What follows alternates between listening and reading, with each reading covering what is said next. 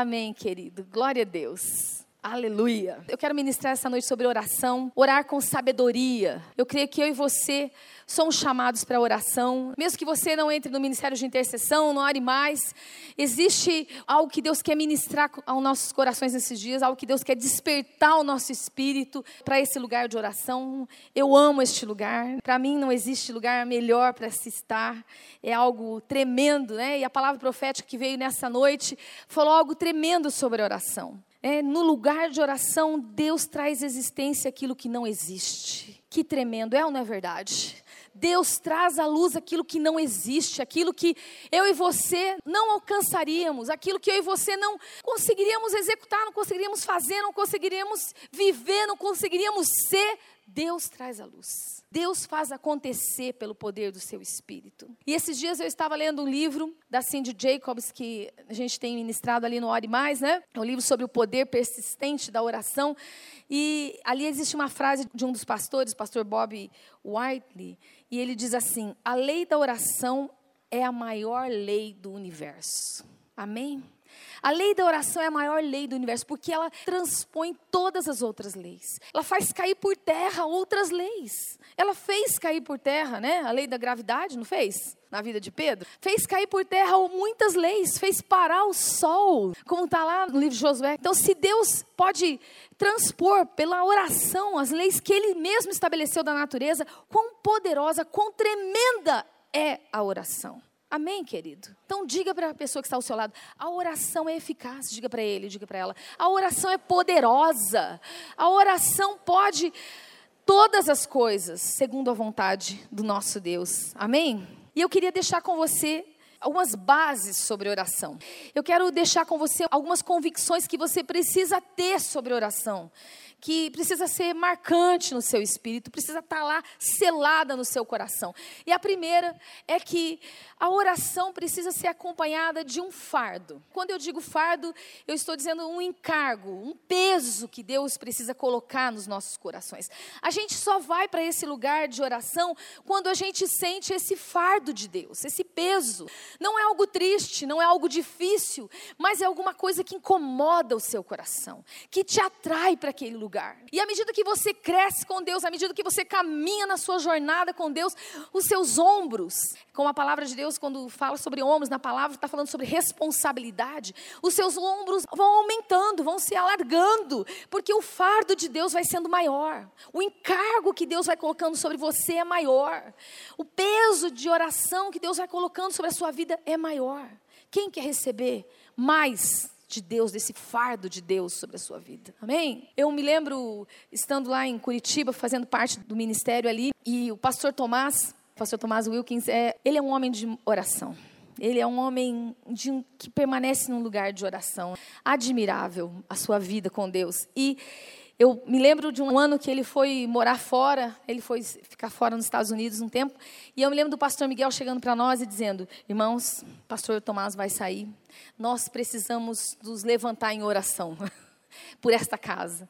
Porque ele disse assim: Eu sei qual é a falta que este homem de Deus vai fazer nessa casa, nessa igreja, nesse lugar de intercessão por essa casa. Será que Deus pode dizer isso das nossas vidas? Será que nós podemos ouvir sobre isso na nossa casa? Que nós vamos fazer falta naquele lugar de oração pela nossa família, pela nossa célula, pelas pessoas que estão ao nosso lado. Será que Deus pode dizer isso sobre nós? Que Ele possa dizer, que a boca de Deus mesmo possa dizer sobre nós. O segundo aspecto aí é que Oração tem a ver com demanda, oração tem a ver com pedido, oração tem a ver com clamor, oração tem a ver com lembrar as promessas de Deus, lembrar aquilo que Deus já tem determinado na Sua palavra sobre as nossas vidas. Ou seja, trazer à luz aquilo que não existe, aquilo que é a vontade de Deus. E você tem ouvido, eu já tenho falado sobre isso, tenho pregado sobre isso. E esses dias nós lançamos dois flyers aqui, né? Sobre um guia de oração do Pai Nosso, que você com certeza que está numa célula já recebeu, tem mais ali disponível no nosso hall. É um guia, é um modelo de oração para você seguir no seu momento, na sua meia hora de oração, no seu tempo de buscar a Deus. E hoje a gente está lançando um novo, que é um guia de oração com os nomes de Deus. Esse aqui, esse rosinha aqui, tem os nomes de Deus, tem os nomes do Senhor Jeová, no Antigo Testamento, tem os nomes de Jesus e tem algo sobre o Espírito Santo. Então, aqui, você vai diante de Deus, no seu tempo devocional, no seu momento de oração, você vai orar. É, não que isso aqui é uma reza, alguma coisa que você tem que decorar, mas é alguma coisa que você vai colocar diante de Deus e vai reivindicar na sua presença. Porque a palavra de Deus diz que Ele é Jeová Rafa, o Senhor que nos sara, o Senhor que nos cura. E se você está passando por uma enfermidade, você vai clamar o nome de Deus, dizendo: Senhor, tu és Jeová Rafa, manifesta o teu nome na minha vida, vem e derrama a tua cura sobre mim. Eu quero a tua presença sobre a minha vida. Tu és aquele que me sara, Senhor, porque tu és Jeová Rafa. Amém, querido? Amém. O Senhor é Jeová Jirê, como foi ministrado aqui no momento das ofertas. Você pode reivindicar as promessas de Deus para a sua vida, que estão nos nomes do Senhor. Jesus disse: Eu sou o pão da vida. Eu sou o pão da vida. Você precisa de vida. Você precisa de vida. Você tem sentido morte sobre a sua vida. Você tem vivido numa depressão. Você tem lutado com espíritos de morte. O Senhor é o pão da vida. Alimenta-te da presença dEle, alimenta-te do pão da vida, que vai trazer sobre você vitória, vida. Amém, querido? Hoje nós vamos celebrar a ceia, e a ceia é um memorial, é lembrar-se daquilo que o Senhor fez é trazer a, existência, trazer a memória nas nossas vidas, as promessas que vêm através do sangue, através da morte de Cristo sobre a nossa vida.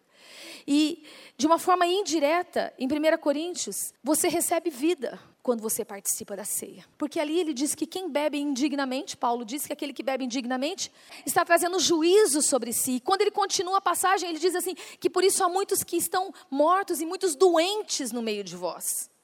Eu ouso dizer que quando você participa da ceia, você recebe vida de Deus. Você se apropria da vida de Deus, da cura de Deus sobre a sua vida.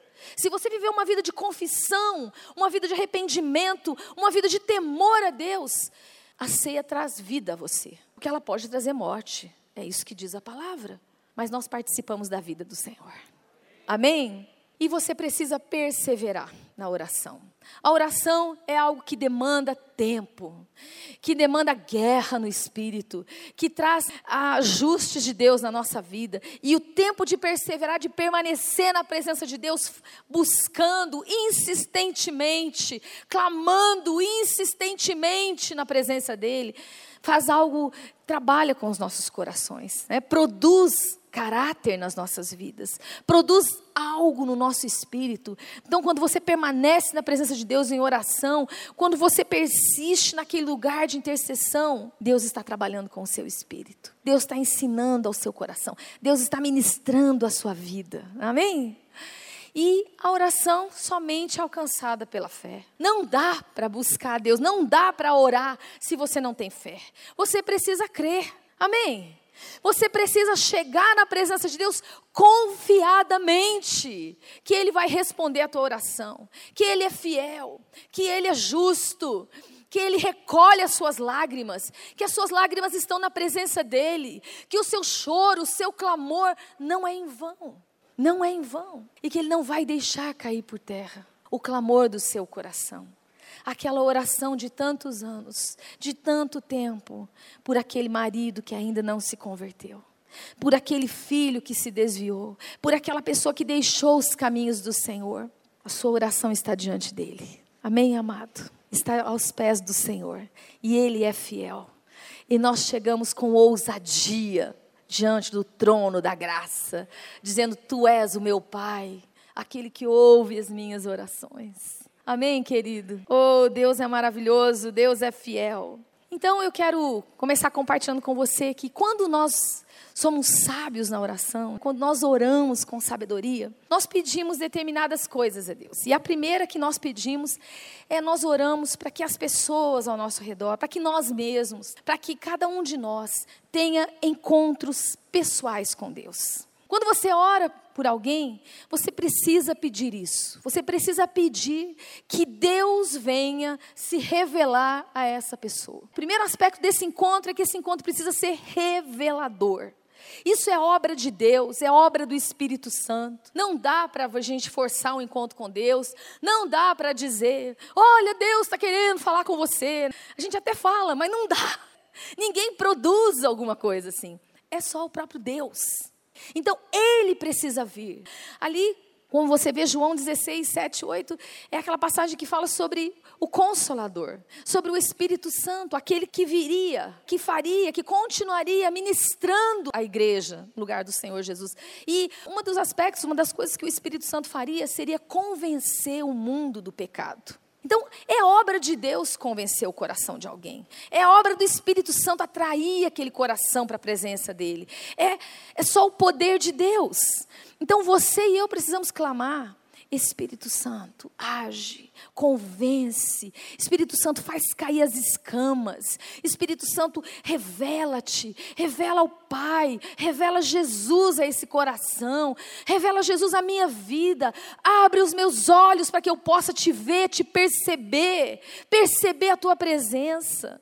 E quando eu estava orando e pensando sobre isso. A primeira pessoa que veio ao meu coração foi Abraão. Porque Abraão é alguém que era de um povo que não conhecia Deus, era de alguém que não tinha aliança, foi o primeiro a se voltar para Deus ali no meio da sua geração, no meio da onde ele vivia. Isso fala muito comigo. Eu não vim de uma família cristã, eu não conheci Jesus desde pequenininha, mas Deus me achou. Deus apareceu para mim na minha vida. E ele precisa se revelar a você e a quem você ama, meu amado. O Espírito Santo precisa fazer isso.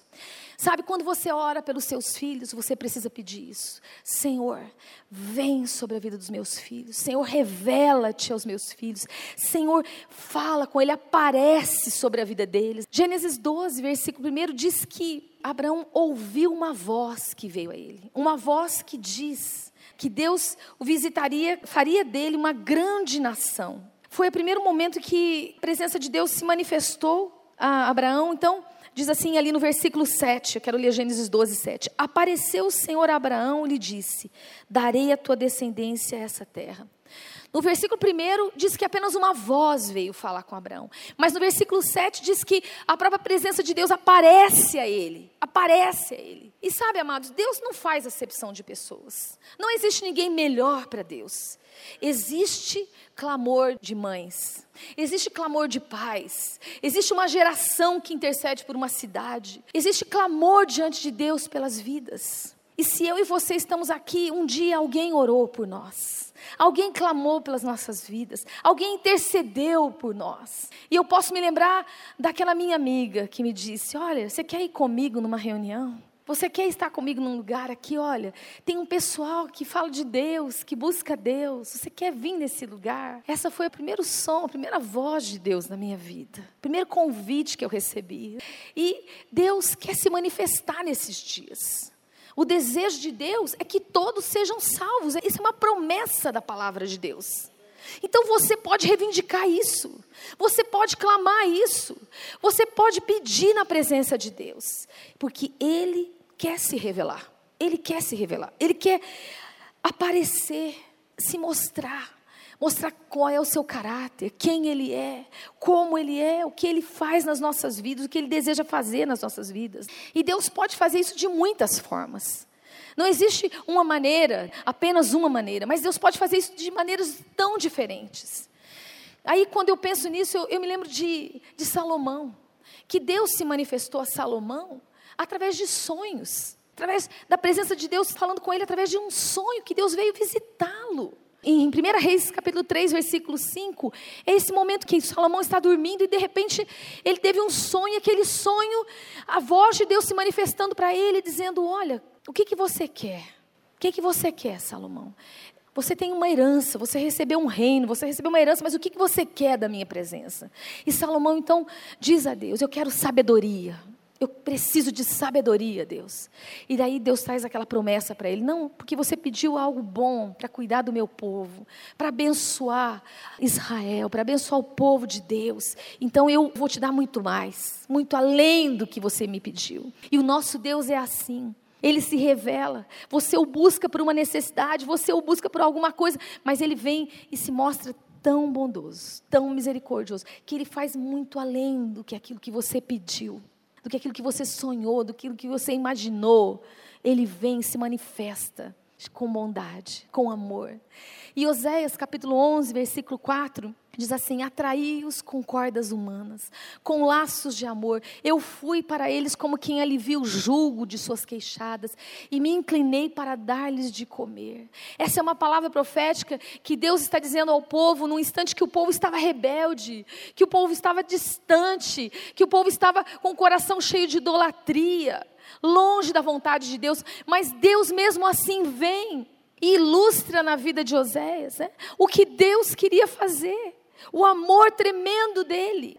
E fala ali, olha, com cordas humanas. Sabe, nesses dias Deus vai se mostrar a cidade de Londrina, através das nossas vidas. Nós seremos as cordas humanas. Nós seremos os laços de amor do Senhor para a nossa cidade. Amém, querido? Nós seremos a ministração de amor de Deus.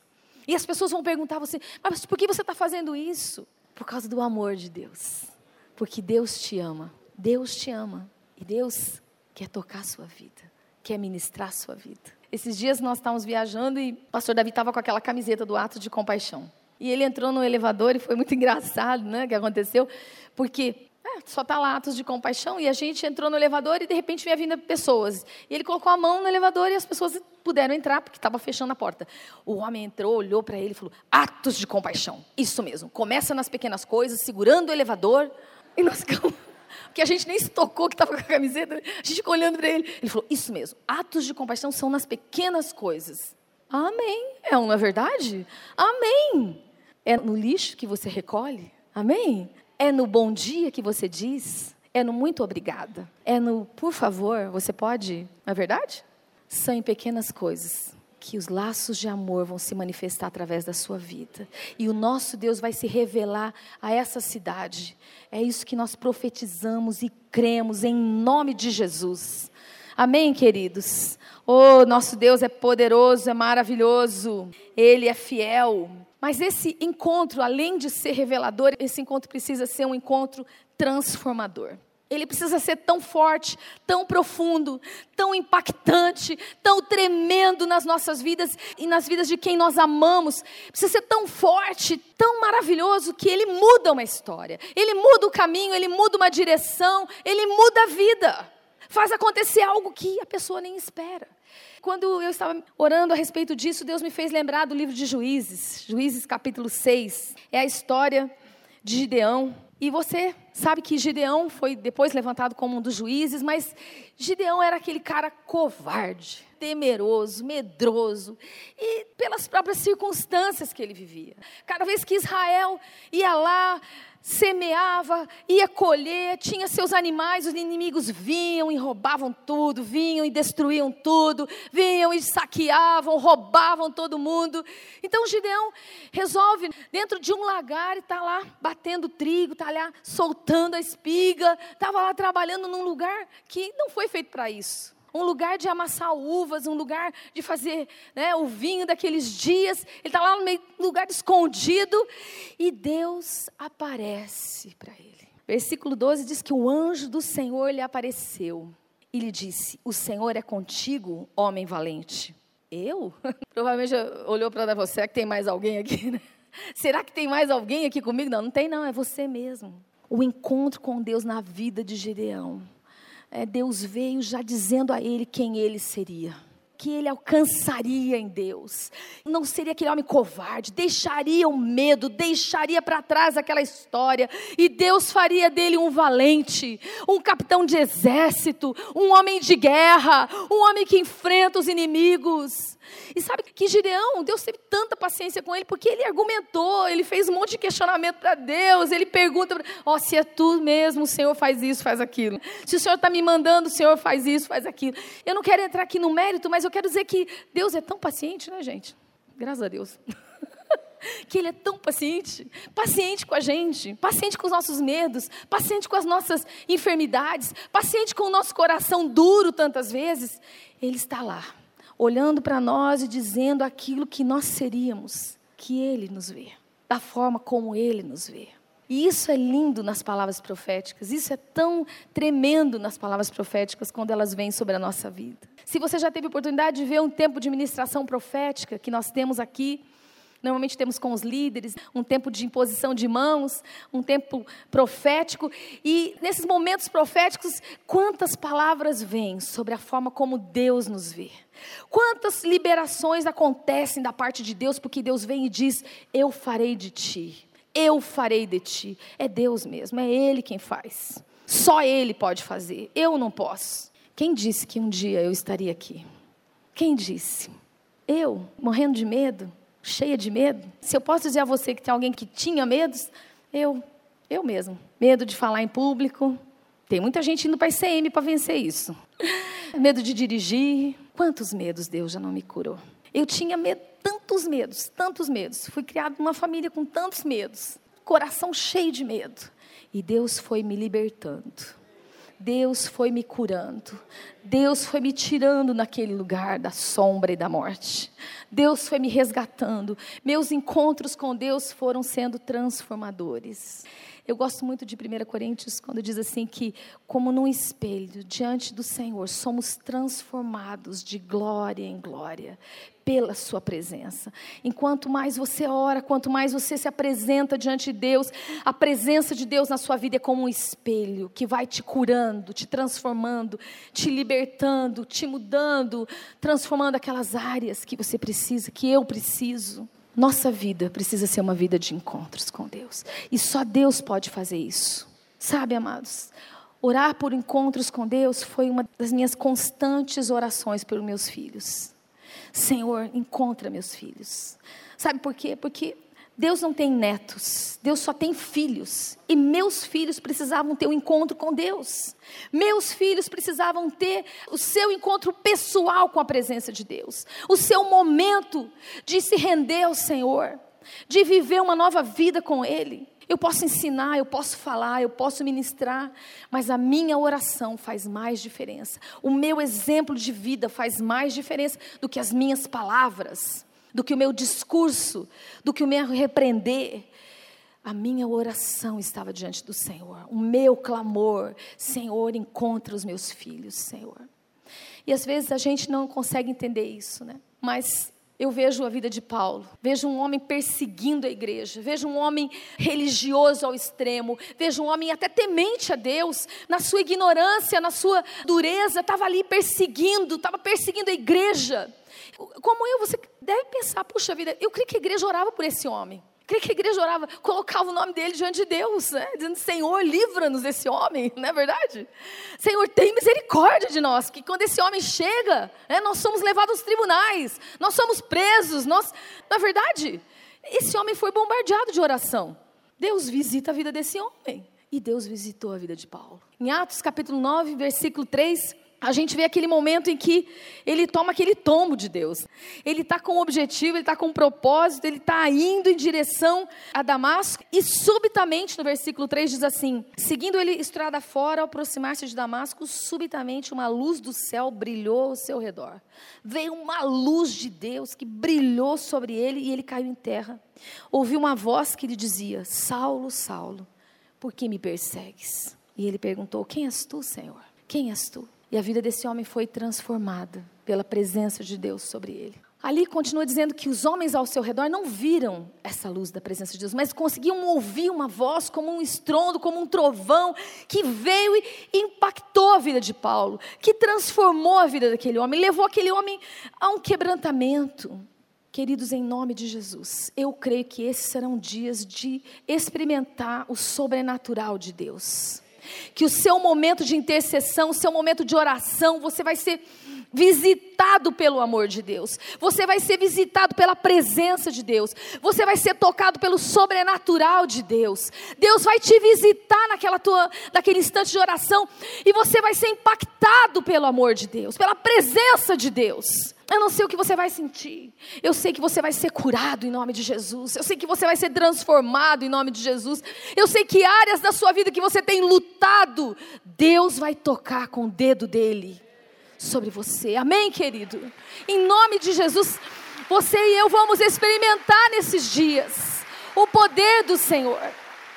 Havia uma presença de Deus tão tremenda no momento do louvor. Você podia sentir isso. Havia uma visitação de Deus no momento da oração aqui, no momento da adoração. E você não pode ficar desapercebido. Você não pode ficar perdido. Como, ah, ah, o que eu estou fazendo aqui? Não. Você precisa dizer, Deus, eu te quero, eu preciso de ti, eu preciso da tua visitação. Onde tu estás, Senhor? O que tu estás falando nessa noite? Visita a minha vida, Senhor. Vem sobre a minha vida. Amém, querido? Eu creio, eu creio no sobrenatural da presença de Deus, no impacto da presença de Deus que transforma a nossa história. Ore por experiências com o sobrenatural que mudam no profundo no seu coração. Diga para quem está ao seu lado: Deus vai te visitar com o sobrenatural. Deus vai te visitar com o sobrenatural nesses dias. Você vai ser impactado pela presença do Senhor. Você vai viver experiências que você nunca viveu, que você nunca teve. Aquilo que você só leu nos livros, só ouviu histórias, aquilo que você imagina que é só para os pastores ou para alguém que busca muito a Deus. O seu momento, Deus vai te honrar porque se você tiver um espírito quebrantado e contrito, se você deixar o seu coração se encher de arrependimento, Deus vai te visitar. As orações precisam ser acompanhadas de um espírito quebrantado e contrito. Você precisa orar por um espírito quebrantado e contrito sobre a vida dos teus filhos, sobre a tua casa, sobre você mesmo.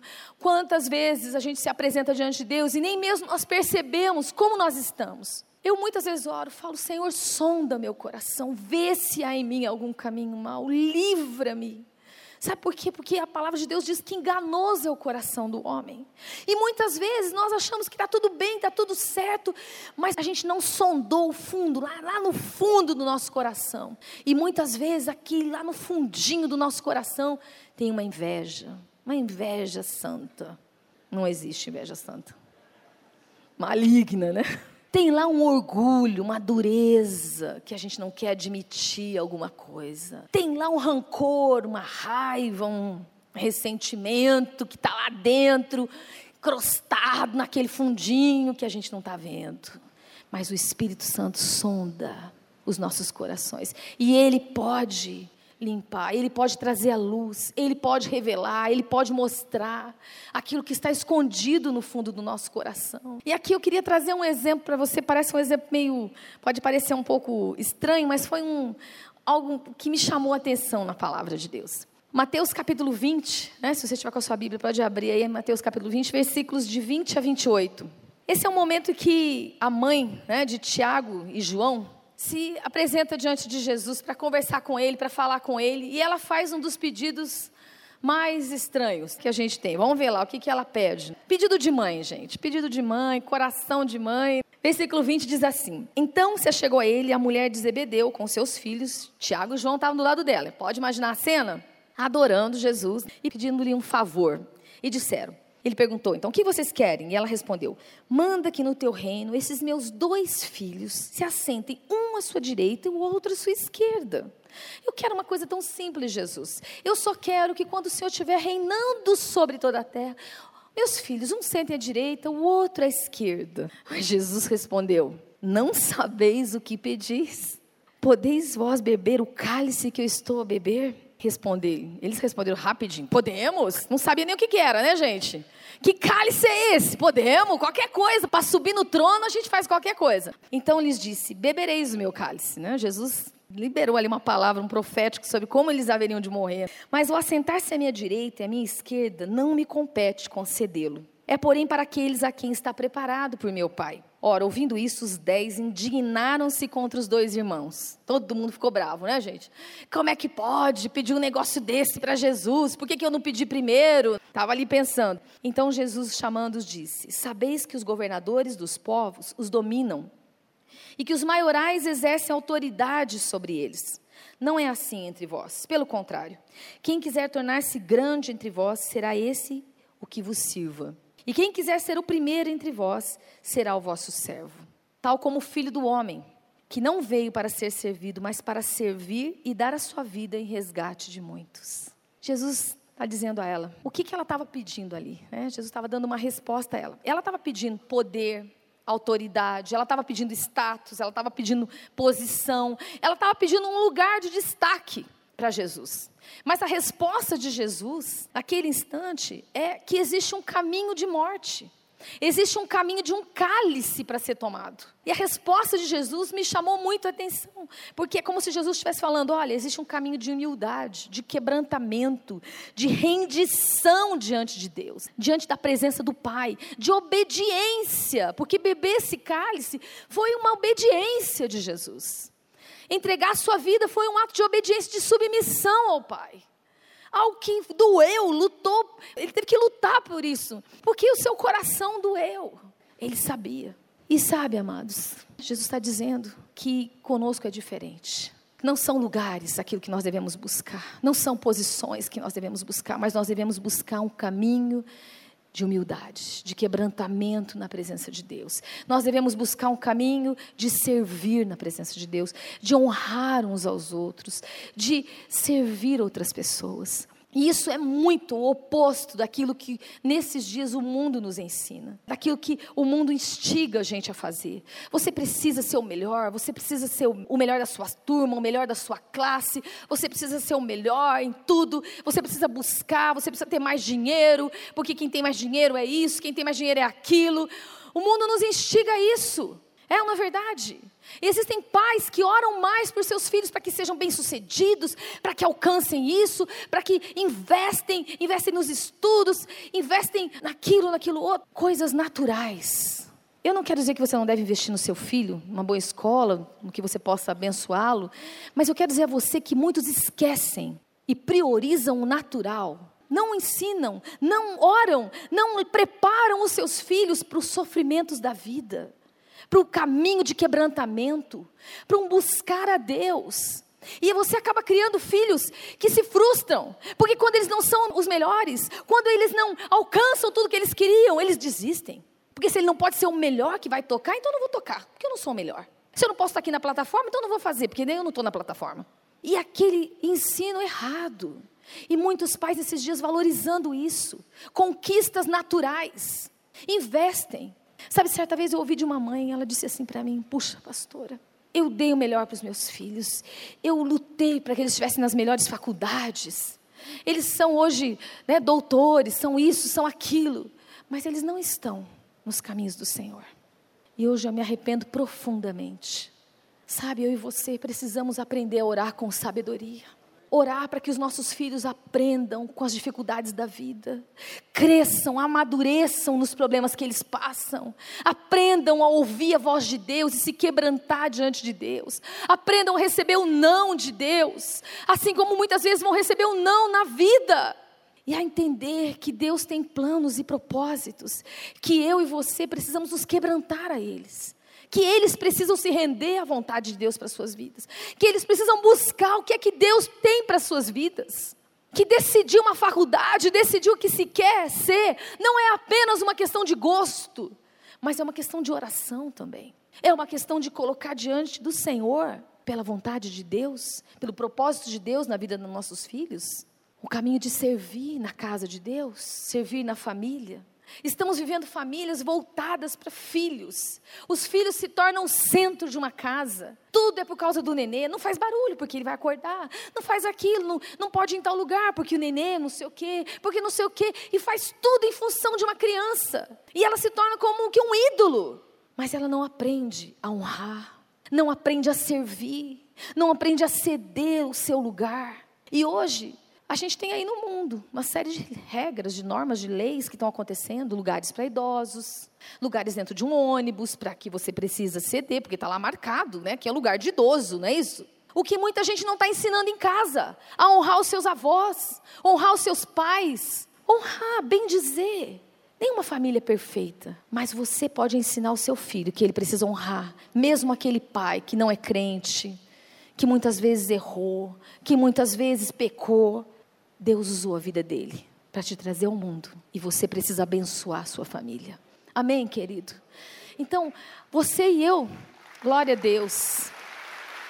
Eu e você precisamos aprender, aprender um caminho de humildade. E o Salmo 51, versículo 17 diz assim: um espírito, né, um sacrifício agradável a Deus é um espírito quebrantado, um coração compungido, contrito. Isso Deus não despreza.